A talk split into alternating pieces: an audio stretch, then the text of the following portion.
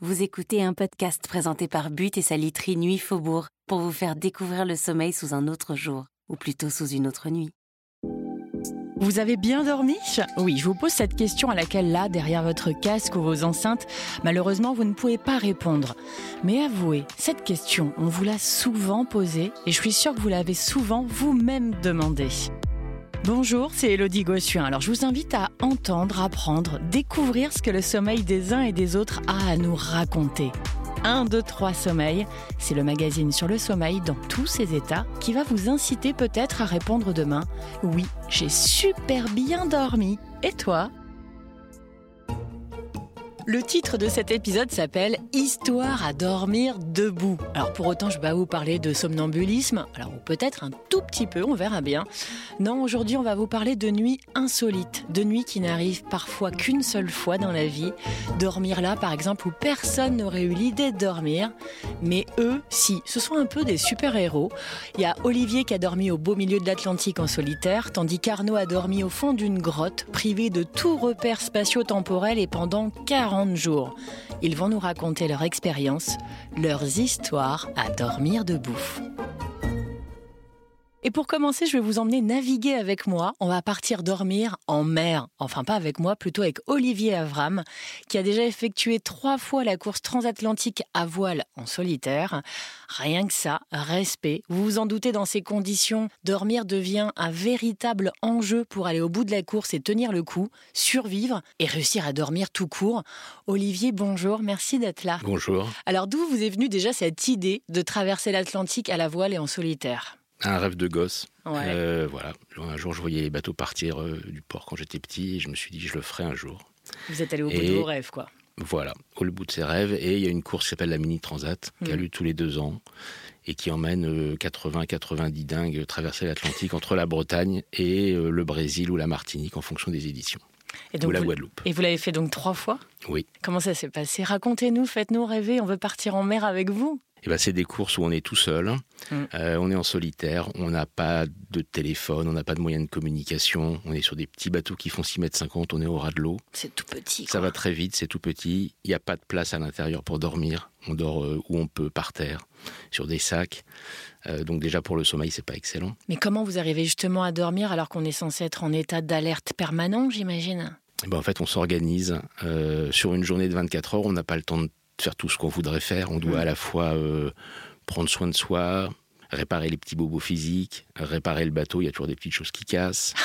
manger, faire la navigation, et puis surtout barrer et euh, aller vite sur l'eau parce que c'est une compétition. Et puis veiller. euh, Veiller, ça veut dire ne pas dormir. Et et- quand est-ce qu'on dort dans tout ça? Et puis dormir. Ben, on essaye de dormir euh, entre euh, 4 et 6 heures par 24 heures pendant une peu. vingtaine de jours. Et j'imagine pas 4 heures à la suite. Et non, c'est pas trop beau. Voilà, parce qu'on est tout seul. Donc en fait, il faut. les- le danger, c'est soit quand on est proche des côtes, euh, bah, d'aller rencontrer une côte, et à ce moment-là, on s'échoue et ça, on n'a pas le droit. Ou alors de percuter un autre navire, un bateau de pêche, un bateau de commerce, un autre concurrent. Ou Donc en perdre fait, le cap aussi, ça peut arriver? Ou perdre le cap, mais ça, c'est pas très grave. Le bateau s'arrête et puis Ok. ça porte pas plus à conséquence que ça. Voilà. Genre, donc du coup, vous dormiez comment Combien de temps? Donc en fait, on dort par tranche de 20 minutes pendant 1h30. Donc c'est-à-dire qu'on fait 3 fois 20 minutes.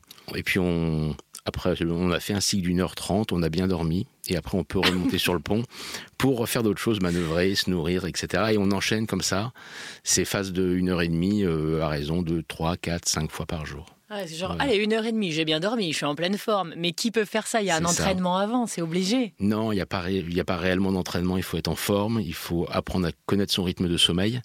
Donc euh, c'est intéressant de travailler avec des médecins sur ce Mm. sujet-là pour comprendre le sommeil. Et puis ensuite, euh, pendant les premières 24 heures de course, on dort pas. C'est un peu l'euphorie, il faut partir très vite. 24 heures d'affilée? Oui, on dort pas et du coup on se met en dette de sommeil. C'est-à-dire qu'en C'est fait son, corps, euh, son corps a envie de dormir.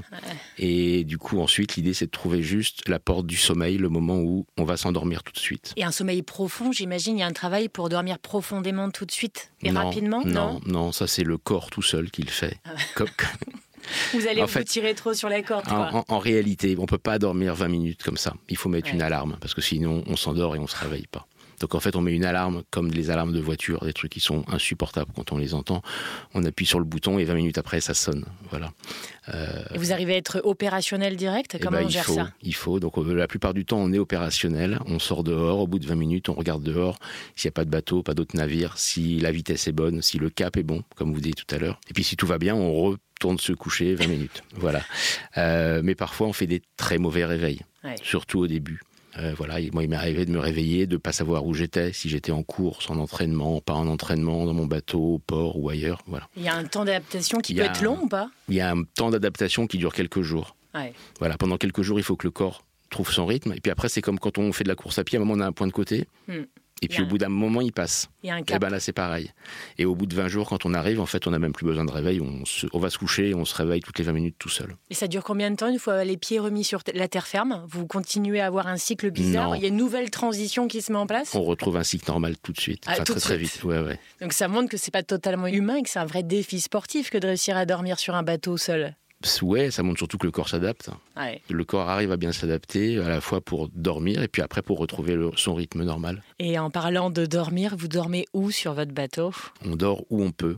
On dort dehors. Carrément Euh, dehors là, au vent, à la Dehors, pluie. euh, dehors s'il pleut pas, dehors en mettant le ciré, la capuche, et puis on essaie de se recroqueviller comme un, comme Un un, petit- comme un bébé au, au fond du cockpit. Mais au moins avec un petit matelas, quelque chose? Non, non, non, pas forcément. Non, mais on n'a- on pas besoin, on est tellement fatigué qu'on s'endort n'importe où par terre. des rudes. Et puis si on va dormir à l'intérieur, en fonction des bateaux, euh, il y a plus ou moins de place, il y a plus ou Mm. moins de couchettes. Euh, on essaie toujours de dormir au vent pour faire le- un, un pou- du poids, du rappel du bon côté du bateau pour la performance. Et il n'y a pas toujours de la place. Sur des petits bateaux, il n'y a pas beaucoup de place. Donc on, on se met sur les voiles quand on peut, on se met au fond, on se met assis quelque part si on peut. Voilà, on essaie de se caler quelque part, en tout cas où on est bien. Chacun a ses petites habitudes. Et puis, euh, et puis on essaie de dormir comme ça. Mais il n'y a pas de, de couchette avec une couette et un beau matelas euh, attitré. Alors les gens qui font le C'est vent... pas un yacht quoi. Moi j'ai C'est cette un yacht. Non, c'est ça.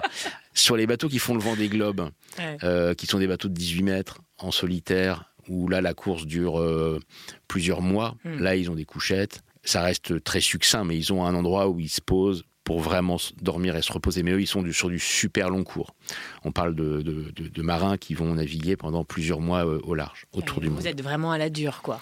Nous, c'est une traversée de l'Atlantique, c'est plus court. Hmm. Donc on, on arrive à, à ne pas avoir besoin d'autant de confort. Et du coup, il n'y a même pas la place pour véritablement s'allonger. Vous ne dormez pas allongé, les jambes dépliées, c'est impossible. Si, mais ça peut être les jambes dans le vide ou les jambes qui repartent vers le haut sur des sacs. Ou...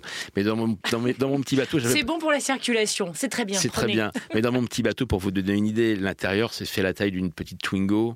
Ouais. Il n'y a pas de cuisine. La cuisine, ça se limite à un réchaud qui est suspendu au plafond avec un petit petite ficelle et un mousqueton pour pouvoir le, le positionner au meilleur endroit. On essaie de visualiser, mais déjà là, c'est compliqué. hein. Et c'est compliqué. Voilà. Et on mange euh, de la nourriture lyophilisée. Hmm. On fait chauffer de l'eau. Et puis on met ça dans des sachets, ça gonfle. Et on mange ça pendant 20 jours. Mais là, pour le coup, comme les astronautes, quoi. comme les astronautes, comme les alpinistes. Hmm. Voilà, c'est euh, la course au poids, l'efficacité. Donc en fait, on est un peu extrême surtout, pas que sur le sommeil. Mais en ce qui concerne le sommeil, c'est-à-dire que vous changez aussi de place pour dormir, parce qu'en fonction de votre corps ou de, de votre intuition, vous pouvez très bien sentir que vous seriez mieux pour dormir 20 minutes ailleurs, sur la, sieste d'après, ou changer de lieu en fonction de vos, de vos besoins? Non, pas réellement. C'est plus le, La place. la place disponible, le lieu disponible qui, qui dicte où on va dormir. Ouais, Voilà. Pas trop le choix, en fait. Pas trop le choix. Mais autrement, on dort bien aussi dehors. hein. Ouais, ouais, j'imagine. Enfin, en tout cas, ça fait rêver. Je suis pas sûre de tenter le coup, mais merci beaucoup. Et vous préparez combien de temps en amont pour justement être apte à traverser genre l'Atlantique seul? Alors, c'est- dans cette, sur, sur ces bateaux-là, c'est une course qui se prépare deux ans à, à l'avance. Ah oui, quand même. parce qu'il faut s'entraîner, il faut être apte à affronter le, le large sur des petits bateaux. Mais euh, par rapport au sommeil, en fait, on s'entraîne pas réellement. Il faut arriver en forme, euh, reposé, apaisé. Et puis les choses se font euh, naturellement. Et puis après, avec l'expérience, c'est sûr que la première fois que j'ai fait cette course, j'avais pas la même aisance que, que la dernière fois. Et du coup, est-ce que le défi sportif repose aussi sur la gestion du sommeil, voire principalement sur la gestion du sommeil? Oui, oui, oui. Parce qu'en fait, il faut arriver à trouver les moments où on peut se reposer pour rester lucide.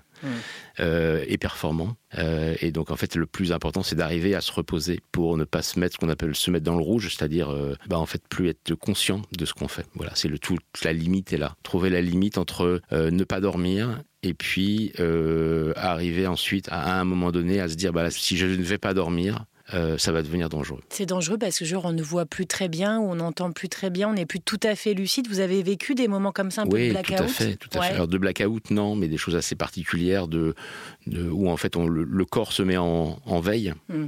mais tout compte fait continue toujours à être opérationnel. Sur d'autres types de courses, sur des courses beaucoup plus courtes, où pendant euh, trois jours on va dormir euh, quelques heures, c'est des choses qui arrivent on a des hallucinations, on parle avec des gens qui sont sur le pont, en fait, ils sont pas là. Vous voyez des sirènes? On peut voir des sirènes, on peut voir plein de choses, euh, mais euh, oui, on a ce type de, choses et on peut très bien ne pas dormir pendant 3-4 jours en poussant, en essayant de repousser ses limites au maximum. Quoi. En fait, là, c'est vrai qu'on parlait de courses euh, sur la durée, donc on dort d'une certaine manière. En tout cas, j'imagine qu'on adapte son sommeil d'une certaine manière, mais vous parliez aussi de courses en sprint, où là, le but, c'est quasiment d'éviter de dormir? Oui, c'est ça. Sur combien de jours Comment ça se passe bah, Sur des courses qui vont faire 3 4 jours. Euh, à ce moment-là, on n'est plus sur une course de fond, mais on est sur un sprint, un 100 mètres. Et effectivement, là, l'idée, c'est d'être le plus vigilant possible, de pouvoir euh, prendre toutes les petites variations de vent pour rester euh, en tête devant ou bien placé par rapport à ses concurrents. Et là, effectivement, du coup, bah, si on va trop dormir, c'est du temps qu'on perd parce que quand, quand, on dort, le bateau va un peu moins vite, même si on a un pilote automatique mmh. qui sait très bien faire. Et effectivement, il faut arriver à trouver le juste milieu entre peu dormir et rester le plus performant et vigilant. En fait, l'histoire, c'est de dormir juste un peu moins que les petits copains à côté. Mais dormir suffisamment pour pas euh, prendre trop de risques ou avoir des hallucinations. Voilà, c'est ça, c'est ça. Alors il y a des petites règles où on essaie de pas aller dormir quand on va vers une côte, parce que si on s'endort et qu'on se réveille pas, on s'échoue. Euh, on essaye de pas aller dormir quand on fait une route vers un concurrent. Hmm. Parce que là, c'est pareil. Euh, ensuite, le reste du temps, on essaye de dormir par tranche de 5-10 minutes. c'est vraiment des micro-siestes. Et là encore, le corps s'adapte. C'est-à-dire qu'il m'est arrivé de pouvoir, euh, d'avoir a posteriori conscience que j'avais barré mon bateau pendant un temps que je ne connais pas, mais qui était peut-être 20 euh, minutes, une demi-heure, sans en avoir aucun souvenir. Et pourtant, le bateau était, avait navigué et, normalement. Ah, c'était pas un rêve. C'était pas un rêve, mais c'était une réalité. Un peu comme quand on est sur une autoroute, quand on est sur la route. Hmm. Parfois, on conduit, et puis à un moment, on arrive quelque part mm. et on se dit, en fait, j'ai aucun souvenir de ce qui m'est arrivé. C'est la même chose. Et en fait, le, alors dans, dans, mon cas, le corps se mettait un petit peu dans une espèce de semi-veille. Il se reposait, mais avec mon bras, je continuais à pouvoir barrer mon bateau. C'est assez incroyable. Et pour autant, j'ai aucun souvenir. Le pouvoir du corps humain. Mais du coup, vous avez déjà vu des choses où, en revanche, là, vous vous dites, là, c'est bouton alerte, je suis allé trop loin. Oui, ça, ça arrive quand on a vraiment des hallucinations qu'on voit euh, des gens qu'on ne devrait pas voir sur son bateau quand on est tout seul. une si on voit une, chèvre, un dromadaire. on voit une coque, on voit quelque, enfin voilà, on voit, on voit quelque chose qu'on ne devrait pas voir. Euh, la première fois, on ne fait pas attention, et puis à un moment, on prend conscience hmm. que c'est une hallucination, mais ça prend du temps. Et à ce moment-là, effectivement, on se dit là, je me mets dans le rouge, il va falloir faire quelque chose, on va aller dormir un peu. Et on parle principalement du sommeil, mais pour vous, vous trouvez vraiment que c'est ce qu'il y a de plus complexe à gérer? Parce que pour moi, vous êtes un héros, mais pour vous qui vivez ça, est-ce que le sommeil, c'est ce qu'il y a de pire au final pour un marin Sur la course en solitaire, le sommeil est une composante essentielle. Euh, le plus dur, c'est la solitude à gérer. Parce qu'en fait, être tout seul, c'est facile à gérer techniquement pour se faire à manger, pour naviguer, etc. Mais ne pouvoir échanger avec personne, c'est ça qui est le plus compliqué. En fait, on est rarement confronté à ça. Mais alors, c'est vrai que d'être seul et d'être privé de sommeil ou devoir gérer son sommeil et de le fractionner, en fait, je me dis simplement que effectivement, euh, humainement et pour le corps et physiologiquement, ça doit avoir d'autres conséquences quand même à gérer. Qu'est-ce qui est le plus dur par rapport à, cette privation de sommeil ou à ce fractionnement de sommeil? C'est la mise en route, c'est arriver à se mettre dans le rythme. C'est juste le début, en oui, c'est juste le début. Ensuite, le corps s'adapte et quand, quand, dans un rythme comme ça, on dort 4 ou 6 heures par 24 heures, hmm. ça équivaut probablement à 8 ou 10 heures dans un lit. Ah, c'est pas mal en fait. Parce qu'en en fait, en fait, au final, on dort bien et on récupère bien. Parce qu'en fait, le, quand on dort 20 minutes, euh, le corps naturellement va chanter toutes les étapes de sommeil qui ne sont pas essentielles. Un peu plus inutiles. Ouais. Et va directement au sommeil profond et réparateur. Voilà, donc on, le, corps s'adapte et c'est assez étonnant d'ailleurs. Parce que tout compte fait, on dort très peu. Et ça me fait penser du coup aux siestes qui sont préconisées dans nos vies à nous. On nous dit qu'entre 13 et 15 heures, en tout cas après le déjeuner, on aurait besoin d'un temps de repos de 20 minutes. Est-ce que ça peut s'apparenter à ça, à plusieurs siestes réparatrices de 20 minutes qui peuvent correspondre à un vrai cycle de sommeil? Ça peut correspondre à ça, oui. Mais quand on fait la sieste, on se rend bien compte que si on dort 20 minutes, ça peut fonctionner. Si on dort euh, une heure ou une heure et demie, ça ne marche pas. Ou, enfin voilà, ça dépend du. Chacun a son cycle de sommeil. Il faut réussir à l'appréhender et à le connaître. Et si on le connaît à ce moment-là, c'est être à l'écoute de son corps. Hmm. Et, euh, et dans ces cas-là, on arrive à mieux gérer son sommeil. Le plus important dans mon cas, c'est, enfin dans le cas des gens qui pratiquent euh, la voile en solitaire, c'est de se dire que quand on va dormir, on pose la tête et on doit dormir dans les 2-3 secondes.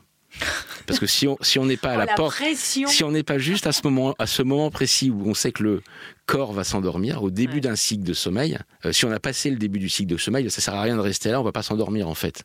Comme quand vous faites la crêpe dans votre lit et vous vous endormez pas, parce que vous avez passé le début du cycle. Donc il faut apprendre à connaître son, son corps et à se dire bah là, ça y est, je sens, c'est le moment, c'est le début d'un cycle bientôt, je vais me coucher. Mais aussi autre chose dans nos vies. Moi, par exemple, je sens la fatigue, je sens les symptômes et tout ça. Après, je peux pas toujours dormir à ce moment-là, mais surtout, même si j'essaie de dormir, j'ai les angoisses. Ça trotte dans la tête, on a plein de trucs, les questionnements, les problèmes du jour, les enfants, le boulot. Vous, en plus, vous êtes seul sur un bateau. On a forcément plein d'angoisses liées aux risques que ça comporte. Justement, bah, d'avoir, euh, malheureusement, il y a des risques liés à la sécurité, à ce que vous vivez. Comment vous pouvez vous vider la tête et dormir? C'est impossible. Mais en fait, on ne se vide pas la tête. On va dormir au moment où où c'est pile poil le moment où on sait qu'on va s'endormir. Si, comme vous dites, on réfléchit trop, on remonte sur le pont et on fait ce qu'on a à faire, on manœuvre, on barre, on règle le bateau, on fait d'autres choses. Voilà. Et quand vous vous mettez à dormir véritablement, donc en deux secondes top chrono, on a bien compris, c'est quoi votre bouton d'alerte en dehors du réveil 20 minutes plus tard? Est-ce qu'il y a quand même un système d'alerte pour vous assurer une sécurité ou comment ça se passe? Alors en fait, c'est assez surprenant. On dort d'un sommeil profond, mais on reste à l'écoute des bruits. Hmm. Et donc du coup, si on entend des bruits qui ne sont pas les bruits habituels, ça peut nous réveiller. Voilà, le corps reste quand même en alerte quelque part, mais c'est assez très, c'est des trucs très particuliers en fait. C'est très spécifique aux marins. C'est très spécifique aux marins ou aux gens qui pratiquent euh, ce type de, sommeil fractionné. Je ne sais pas dans quelles autres activités, mais sûrement les astronautes ou des, des pilotes qui font des, records en, aviation euh, tout seul, c'est pareil. Voilà, on a très peu de temps pour dormir. Et j'imagine qu'une fois qu'on a goûté à ça, on ne peut plus s'en passer. Vous naviguez encore? Naviguer, oui. Euh, mais par contre, en dormant normalement, c'est quand même mieux. Donc ça y est, c'est fini, c'est plus fractionné. Bah, si, si ça doit se présenter, si. Si la, si la, situation se présente, on fractionne. Mais après, c'est des habitudes qu'on prend et c'est des choses qui peuvent se transposer dans la vie quotidienne, euh, notamment quand on conduit. Mm. À un moment, on est fatigué, on cherche à lutter. En fait, il faut pas lutter. Dès qu'on commence à sentir que les yeux se ferment, il vaut mieux s'arrêter, dormir. On dort 20 minutes ce sera réparateur et on repart, quitte à mettre son réveil. Hmm. C'est ce que je fais. Moi, je m'arrête hein, sur une aire d'autoroute, je ferme la voiture à clé, je dors 20 minutes en abaissant le siège. Mais j'ai peur, donc je dors pas très bien. Je sais pas oui, mais vous, dormez quand même. Oui, j'essaie. C'est vrai qu'il faut être à l'écoute. C'est là, sinon le comportement devient dangereux. Sinon, après, ça devient dangereux. Voilà, on se met en danger et on, on est en perte de vigilance. Et ça, on n'a pas le droit. Est-ce qu'il y a des conséquences médicales à ce rythme de vie? Est-ce que derrière vous faites des examens? Est-ce que ça implique quelque chose physiologiquement pour le corps? J'ai pas l'impression. Il n'y a pas de traumatisme? non, non, il n'y a pas de traumatisme. Donc le corps s'adapte véritablement bien au sommeil euh, qu'on veut bien lui donner, quoi. Le corps s'adapte tellement bien que parfois, euh, ce réveil qui est insupportable. Ah là là, c'est l'enfer. Et quand on le branche sur 20 minutes, parfois le corps se réveille à 19 minutes 45 parce qu'il ne veut pas l'entendre. Ah mais il y a des gens qui ont cette capacité à se réveiller 30 secondes ou 2 minutes avant l'heure du réveil. Je suis très admiratif, j'adorerais. Mais ça, c'est pas une capacité. Enfin, dans mon cas personnel, c'est pas une capacité à le faire. C'est à mon insu le corps qui le fait tout seul. Ah, mais c'est assez incroyable. Vous savez bien quand même que du coup, inconsciemment, il se passe un truc. Ouais, mais justement, c'est inconscient. Donc on n'en a pas conscience et on, le, on, le, on peut le découvrir qu'à posteriori. On peut pas se dire en s'endormant, je vais me réveiller 15 euh, secondes avant. Mais j'ai envie de rêver, euh, j'en profite, vous êtes là. Quelle image vous marquez la plus marquante de toutes ces aventures? Le, Les couchers de soleil le soir quand le soleil est bas, qu'il y a des dauphins qui, oh qui, sautent autour d'un bateau euh, en plein océan Atlantique au large. Voilà, ça c'est des, on voudrait que ça dure euh, toute la vie. Ben, on voudrait partir avec vous. En tout cas, c'était un très beau voyage en votre compagnie. Merci mille fois d'avoir partagé euh, vos conseils et votre expérience sur ce sommeil si particulier euh, en solitaire, en mer. Merci beaucoup d'avoir été là. Merci à vous. Fun fact, ou plutôt somnambulisme fact. D'ailleurs, le somnambulisme peut toucher tout le monde, même le président de la République lui-même. Tenez-vous bien, c'était le 23 mai 1920. Le président de la République de l'époque, en fonction, s'appelait Paul Deschanel. Eh bien, il a chuté d'un train en marche parce qu'il était somnambule. En fait, on lui a diagnostiqué un syndrome d'Elpenor. En fait, ce syndrome est provoqué par la prise de calmants pour dormir. Et du coup, ça a provoqué chez le président de la République un état de semi-conscience maladive lors d'un réveil incomplet. En tout cas, je vous conseille, si vous êtes somnambule, de ne pas devenir marin. Alors en face des tout petits bouts de nuit d'Olivier, eh bien là on peut dire qu'Arnaud lui a passé la plus longue nuit de sa vie et c'est lui qui le dit. Arnaud est biologiste et il a participé à l'expédition Deep Climate organisée par le Human Adaptation Institute. Il est parti 40 jours sous terre dans une grotte en Ariège, vous avez bien entendu, 40 jours sous terre, avec une équipe en plus composée de 15 personnes. Et il va nous raconter lui-même comment il a vécu ce qu'il considère comme la meilleure nuit de sa vie. C'est lui qui le dit. Est-ce que tu veux bien nous raconter la meilleure nuit de ta vie, s'il te plaît, Arnaud? Et bonjour, merci d'être là. Bonjour. Oui, volontiers. Euh, j'ai eu la chance de pouvoir participer au, programme euh, d'expédition euh, du chercheur Christian Clot et on a pu, avec 14 euh, autres personnes, euh, s'enfermer dans une grotte pendant plus de 40 jours. Mais comment on tient? C'est trop long. Comment t'as fait ça? Eh bien, 40 jours, on a l'impression que c'est long, mais finalement, euh, on se rend compte que c'est pas si long que ça et qu'il n'y a pas grand-chose qui bouge quand on est coupé du monde pendant 40 jours. Ça fait du bien en même temps. Du coup, tu, tu, c'est ça, tu te détoxifies des réseaux, de ce qui te pollue au quotidien? On était dans une vraie bulle, une vraie bulle à nous. Euh, complètement euh, à l'écart de, bah, du monde. Et quand tu dis que c'est la meilleure nuit de ta vie, pourquoi c'est la meilleure nuit de ta vie sur ces 40 jours? Alors j'ai clairement passé les meilleures nuits de ma vie, mais quand je dis que c'est une longue nuit, c'est parce que pendant 40 jours, on n'a pas vu le soleil. Donc euh, c'était un noir total qu'on n'a pas l'habitude de voir au quotidien, puisque malheureusement maintenant... On est pollué. Exactement. Mais là, c'était quelque chose de beaucoup plus intense et les nuits étaient euh, dans un silence absolu et dans un or absolu. Donc, euh, je ne sais pas si c'est à cause de ça, mais en tout cas, moi, personnellement, j'ai passé des très bonnes nuits et une très longue nuit, euh, une expérience super enrichissante et très intéressante. Et Arnaud, est-ce que tu peux nous décrire un peu comment était votre vie dans la grotte? Genre, tu avais, j'imagine pas une chambre super bien installée, mais est-ce que tu dormais seul Tu peux nous décrire pour qu'on arrive à se projeter un peu dans votre chez vous dans la grotte? Euh, moi, j'avais. Alors, moi, j'étais grand luxe parce que j'avais une tente de deux places. Oh euh, là, trop de chance. il y en a qu'une place, donc c'était plus petit. non, en fait, c'était. Euh, chacun avait une tente. D'accord. pas coller les unes aux autres Non, pas coller les unes aux autres pour justement respecter la règle d'or de pas se réveiller, donc pas trop proches les uns des autres. Et donc on avait notre espace à nous, qu'on a pu organiser comme on voulait. Et au final, c'était un lit de camp avec un sac de couchage. Oui, c'était pas non plus euh, le lavabo, la baignoire, euh, le truc sympa, les draps propres. c'était pas le 4 étoiles. Oh, même pas de jacuzzi hein. Non, même pas de oh, jacuzzi. Trop nul. Mais du coup, ça veut dire que c'est super intéressant de savoir que vous étiez à ce point isolé pour que on puisse étudier ou pas l'effet de groupe sur le sommeil sans être collés les uns aux autres et qu'inconsciemment ce soit juste de se voir aller se coucher, donc l'autre il va aussi se lever, être entendu, etc. Quoi. Exactement, c'était le but. Chacun avait sa propre. Euh, puis pour l'intimité aussi, c'est vrai que c'est on était toujours en groupe au mmh. final.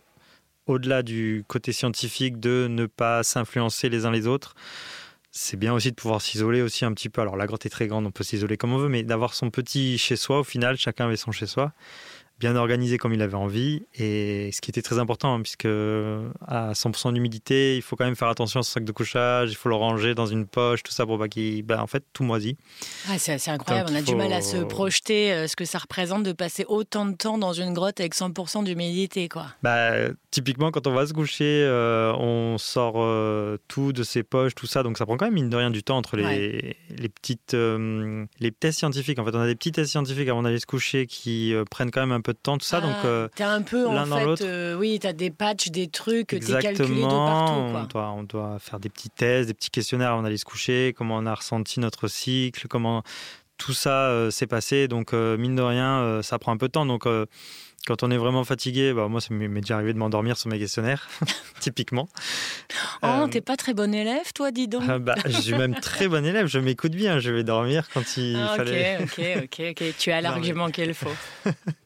non, mais oui, oui. Euh, du coup, ça prenait du temps avant d'aller dormir dans notre petite tente. Et puis, euh, le réveil était exactement la même chose. Il fallait bien prendre soin de tout, toutes nos affaires, tout ça, pas se retrouver avec un duvet mouillé. c'est compliqué. Parce que là, ça devenait vraiment compliqué pour Ouais, certains. Et puis justement, du coup, là, ça, ça influe sur ta qualité de sommeil et c'est compliqué de mesurer une nuit si tu es réveillé non-stop parce qu'en fait, tu es trempé. Quoi. Donc il fallait avoir un bon sommeil malgré tout. Exactement. Et c'est intéressant aussi de savoir que vous étiez à ce point isolé que finalement, il y a un effet de groupe et que naturellement, tu t'adaptes un peu au même cycle de sommeil, au même rythme de vie, alors que vous auriez pu vivre totalement séparément et sur un cycle totalement différent aussi. Complètement. Après, euh, il y a quand même certaines personnes qui se sont pas exclues, mais qui ont eu des rythmes complètement différents. Mais pour la plupart, euh, on était quand même euh, bien synchronisés. Ouais. Donc, bon, l'un dans l'autre, euh, c'est une réussite en termes de- d'exploitation de données. En rentrant, j'imagine que du coup, les nuits doivent être compliquées, justement, paradoxalement. Enfin, tu vois, en rentrant, tu te dis, bah, en fait, je retournerai bien dans ma grotte. Hmm, ah, on se l'est tous dit, oui, Ah. on, s- on rentrerait bien dans la grotte. C'est sûr que le choc euh, après coup, il a été euh, assez difficile. Pour moi, personnellement, ça a été plutôt compliqué. Moi qui suis euh, d'habitude plutôt un, un petit dormeur, on va dire, un lève-tôt. euh, là, c'était à mon retour, c'était pas possible de me lever avant midi, 13h. Mais vraiment, euh, quelque chose de compliqué. Je dormais plus de 20 heures. C'était vraiment. Mais parce que tu étais en déficit de sommeil ou parce que le fait lié de, de- à, à cette expérience t'a donné, du coup, un autre rythme de vie? C'est tout à fait ça. En fait, euh, l'expérience, durant l'expérience qui a duré 40 jours, on n'avait pas de notion de temps. Et du Rien, coup, pas, de, pas de monde, de zéro, rien. pas de monde, pas de téléphone, pas de soleil pour savoir s'il faisait nuit ou jour, rien du tout, pas de contact avec l'extérieur. Et donc, euh, c'était le but initial euh, de voir comment euh, notre corps allait réagir et comment notre cycle circadien allait se, se mettre en place petit à petit pendant ces 40 jours. Et donc, euh, moi, personnellement, j'ai vécu bah, 30 vrais jours. Donc, quand on appelle en fait, ça s'appelait des cycles. Donc, un cycle, c'est euh, une phase de veille, une phase de sommeil. D'accord. Et donc, moi, en 40 jours, j'en ai vécu 30. Donc les journées et les nuits étaient chacune plus longues relativement. Voilà. En gros, euh, si on fait le ratio, un quart plus long, donc mes journées duraient environ euh, 30 heures. Donc, euh, des petites journées d'éveil où peut-être que j'étais éveillé euh, 8-10 heures, bah, je dormais 20 heures. Et il y avait des journées un peu plus longues, c'est une moyenne sur, euh, sur tout ça, puisqu'au début, on a quand même gardé notre rythme euh, de, de quand on est rentré. C'est pour ça que c'est aussi long, c'est pour voir au bout Exactement. du compte quel est le nouveau rythme. Exactement, il, il a fallu du temps. C'est pour ça que ces 40 jours ont été choisis, surtout c'est pour euh, laisser du temps bah, justement au temps de, que tout ça se mette en place. Je crois qu'au bout de 5-6 cycles déjà, on était tous un peu décalés et puis c'était quelque chose qui... Enfin, on avait des, des rythmes qui, qui commençaient à, à changer en fait. Donc, euh, Déjà, une vraie question, c'est que si t'es coupé de tout dans une grotte, sans lumière, pendant 40 jours, euh, on s'occupe à quoi? On tricote pas, quoi? Qu'est-ce qui se passe dans Ah, on la peut grotte? tricoter, hein, on peut tricoter. ouais. On aurait dû amener du tricot d'ailleurs, on aurait pu faire de Allez, longues La écharpes. prochaine fois que tu pars, t'as besoin de conseils, tu me demandes. Exactement. Non, bah, on s'occupe euh, avec euh, des livres, beaucoup de livres. Je pense que j'ai rattrapé tout mon retard pendant 40 jours. Donc au moins une lampe de poche. Euh, oui, oui, on avait des lampes Ah. quand même. C'était pas non plus, euh, c'était pas le noir total en Ah bah, continu. moi je croyais, tu vois, faut Non. m'expliquer. non, ça, serait, ça aurait été un peu rude quand même. hein. Là, euh, c'était un peu dur. Ça aurait été un peu dur. Non, non, non, non. On, a, on avait de quoi s'occuper euh, bah, les tâches quotidiennes, puisque finalement, on était 15 euh, sur un. Il y avait une pièce à vivre, enfin, il y avait une- un endroit où on, on vivait tous ensemble, plus ou moins. Un espèce de camp de base, on pourrait appeler ça.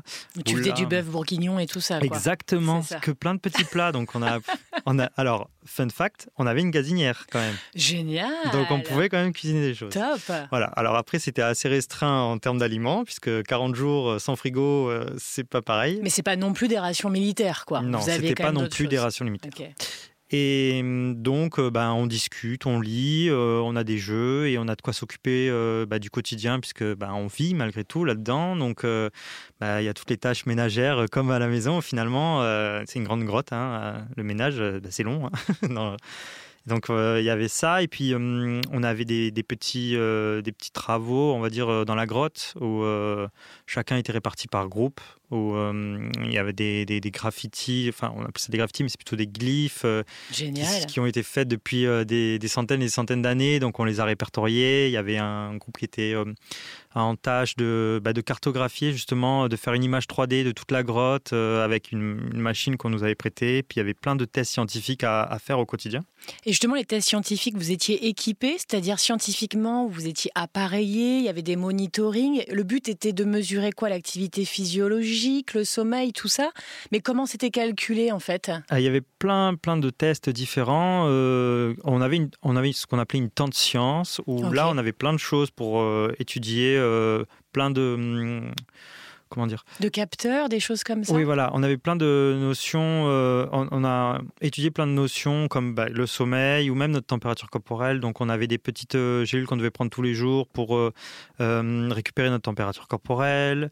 On avait des capteurs. on a fait des tests sur des ordinateurs avec de la 3D aussi à certains cycles pour voir un peu comment évoluer notre, notre équilibre des tests olfactifs aussi, où au bout d'un moment, quand on reste enfermé dans une grotte, au final, euh, bah, il y a des senteurs qu'on ne sent plus.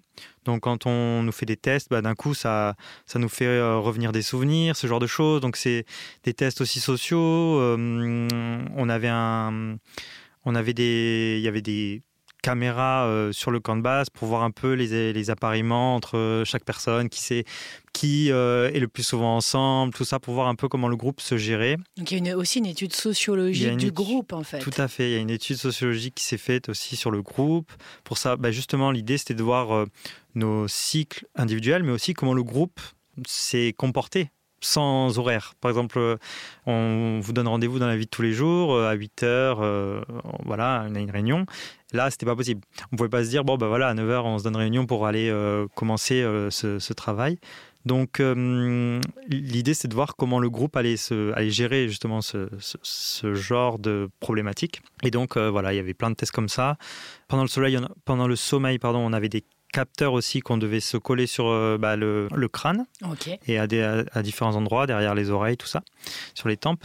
Et donc il y avait des mesures qui étaient faites aussi pendant notre sommeil. Parce que c'est ce qui est intéressant aussi. Est-ce que finalement vous êtes mis à dormir en même temps tous ensemble? Alors c'était vraiment le, la, le leitmotiv de l'expérience, c'était vous vous écoutez. C'est-à-dire que dès qu'on était euh, fatigué et qu'on avait envie d'aller dormir, on allait dormir. Donc c'était des, juste des choix personnels. Mais est-ce qu'il y a des conclusions justement sur le fait d'être en groupe et sur le sommeil? Est-ce qu'on s'adapte aux autres? Alors les premières conclusions qui ont plus ou moins été euh, actées, on va dire, c'est encore en cours. Euh, les chercheurs sont encore en train d'analyser tout ça, mais il y a euh, une grande phase où c'est un peu pas n'importe quoi, mais tout le monde s'écoute bien, pour le coup. Donc tout le monde fait un peu ce qu'il a envie. Et puis finalement, plus le temps passe, plus le groupe va se synchroniser une partie du groupe se synchronise. Naturellement Naturellement ou pas, on ne sait pas trop.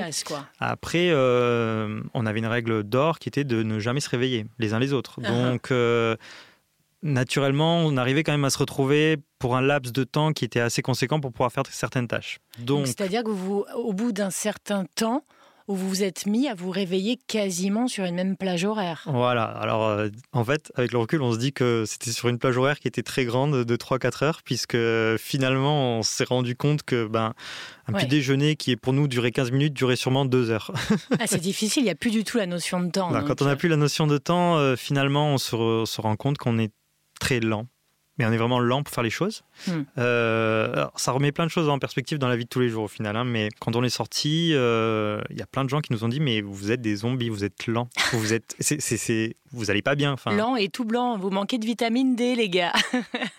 ça c'est un autre problème. Mais c'est vrai que hum, on nous l'a, beaucoup de gens nous l'ont dit, ils nous ont trouvé vraiment euh, apathiques. Enfin, c'était vraiment tu prends un autre rythme, tu es moins dans le, la pression et le stress de la société aussi. Peut-être euh, aussi. naturellement, on devrait prendre notre temps davantage, mais en revanche, avec l'absence justement de notion de temps, l'absence euh, bah, de lumière, euh, de soleil tout simplement, comment se passait le sommeil en lui-même? Est-ce que vous arriviez quand même naturellement au bout d'un moment à dormir sur des mêmes, des mêmes temps, même s'ils étaient larges, mais à peu près, tu dis que tu as fait 30 nuits. Est-ce que approximativement tout le monde a fait 30 nuits? Est-ce qu'il y a un leader aussi qui peut se mettre en place et donner même inconsciemment l'ordre aux autres? Alors je ne sais pas s'il y a eu un leader qui a inconsciemment donné euh, une, un rythme de veille et de, sommeil. En tout cas, ce que je sais, c'est que sur les 14 participants, il y en est une dizaine à être sortis euh, de l'expérience avec euh, entre 30 et 31 cycles.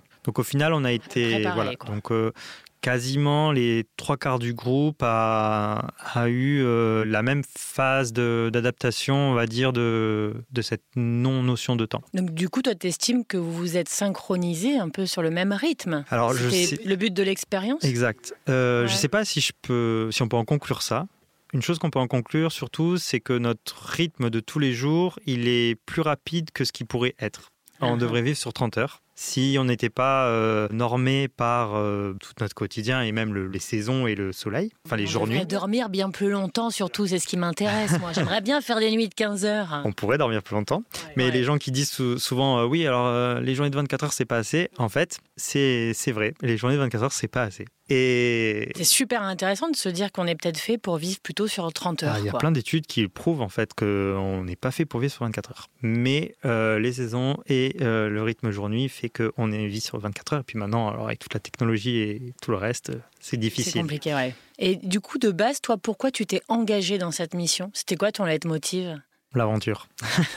Ok, d'accord. C'est quelque chose de. En fait, on n'a pas forcément l'opportunité tous les jours de, de faire ce, ce genre d'expérience. Euh, c'est pas évident de se déconnecter et puis de pouvoir vivre euh, bah voilà, 40 jours dans une grotte. Euh, j'ai pas une grotte euh, à disposition. Ah, mais ça se passe comment? Je sais pas, vous nous écoutez, vous dites, vous vous dites, oh bah tiens, ça doit être sympa comme expérience. C'était pas une annonce et puis t'as postulé. Ça- Si, c'est tout Ah, à fait. si? Si, si, c'était une annonce. non. Donc, ils recherchaient des volontaires. Ah, je pensais que c'était suite à ton parcours, un cursus non, du tout. Non, non, non. Le, le groupe était assez hétéroclite. Il y, avait, Ah ouais. il, y avait, il y avait une bijoutière, il y avait un professeur de maths. C'était vraiment. Le but, euh, quand même, c'est la recherche scientifique. Et donc, il fallait trouver un, panel de gens qui étaient. Donc, c'était 50% d'hommes, 50% de femmes, très important, Hmm. la parité. Et pareil, que des personnes de la société civile. D'accord. L'idée, c'était pas d'avoir euh, Des 14, scientifiques, 14 quoi. militaires ou 14 scientifiques euh, qui, qui passaient euh, 40 jours dans la grotte et puis d'avoir les mêmes données. Hmm. Donc euh, voilà, il y a eu une- un appel euh, au, au volontariat. Et donc moi je me suis dit, ah super, une super aventure euh, Tu qui m'attend. Alors c'était en pleine période euh, de fin de Covid, on va dire fin de confinement. Et donc je me suis dit, bon allez, euh, Ouais, on était déjà confinés, allez, j'y retourne, quoi. T'en avais pas eu assez, D'ailleurs à cette période-là, euh, il y a eu un nouveau confinement. Donc euh, au final, euh, tout, le monde, tout le monde a eu son petit confinement. Moi, il était juste dans le noir. Et t'en tires quelle autre conclusion, mais qui peuvent avoir d'ailleurs ou pas un impact dans ta vie d'aujourd'hui? Euh, ben, on en a un peu discuté, mais c'est vrai que de prendre le temps de faire les choses, au final, on, on a perdu un peu cette notion. Mm. On se rend compte que finalement, on est, enfin, j'ai été très vite rattrapé par, le- par la vie, donc euh, finalement, Comme nous tous, qu'on fait Ouais, comme on comme peut, tout le monde, hein, c'est clair. Mm.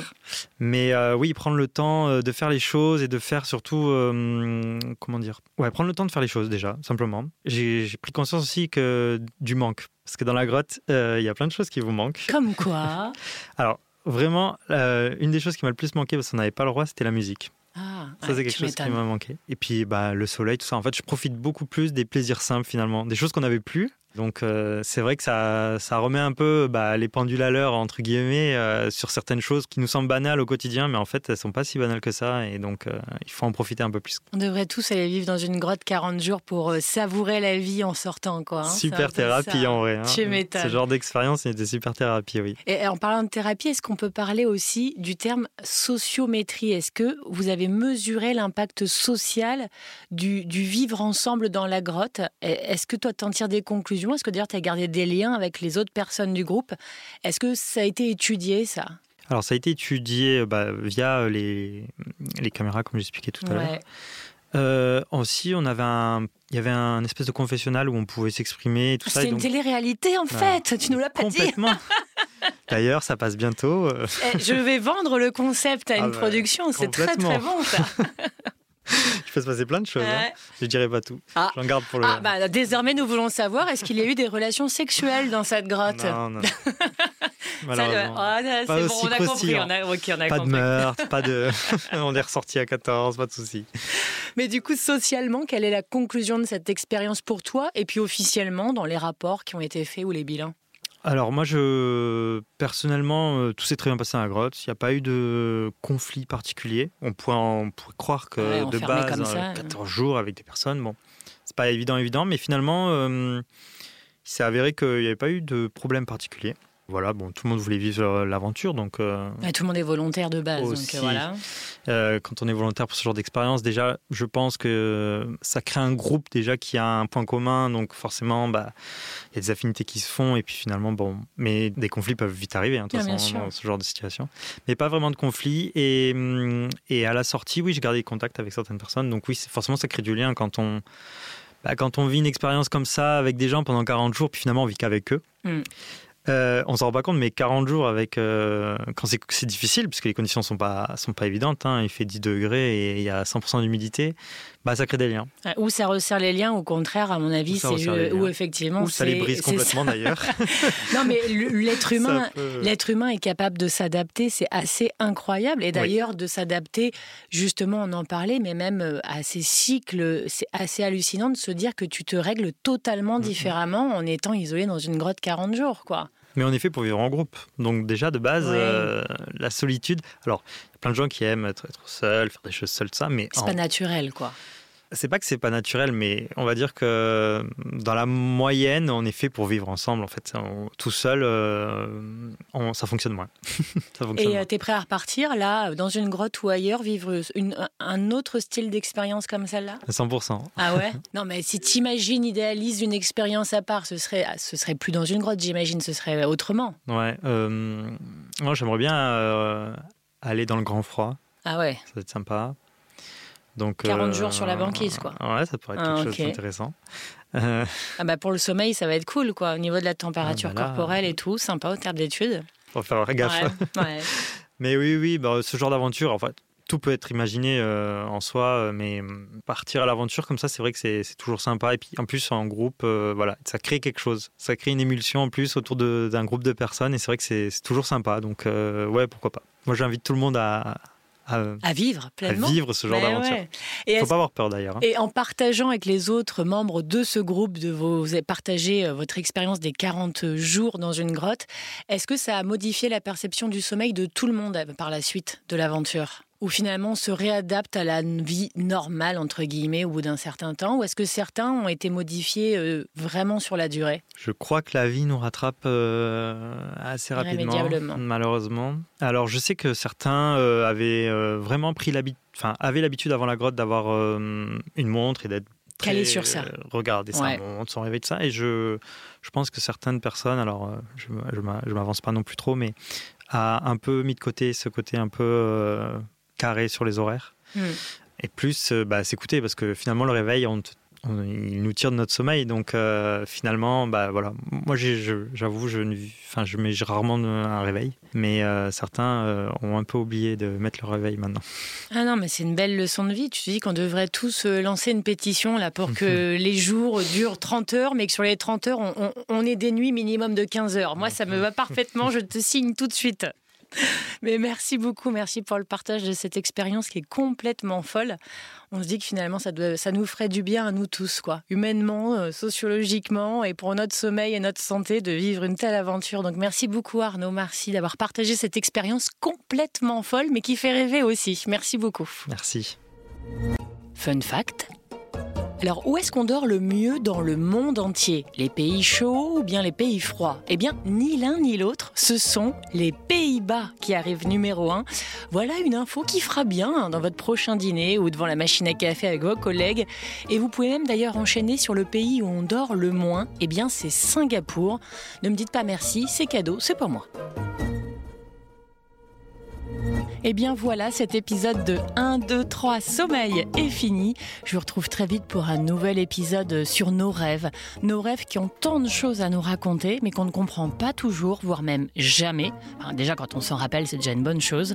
1, 2, 3 Sommeil, c'est le magazine podcast qui ne s'endort pas pour vous apprendre des tas de choses sur le bien dormir, sur votre sommeil, sur celui des autres. Et si vous avez aimé, bien dites-le, mettez des étoiles, faites passer le message. Je vous embrasse. Bonne nuit. Merci d'avoir écouté 1, 2, 3 Sommeil, un podcast présenté par But et sa literie d'exception Nuit Faubourg. Vous allez faire de beaux rêves, mais ça vous empêchera d'écouter les prochains épisodes.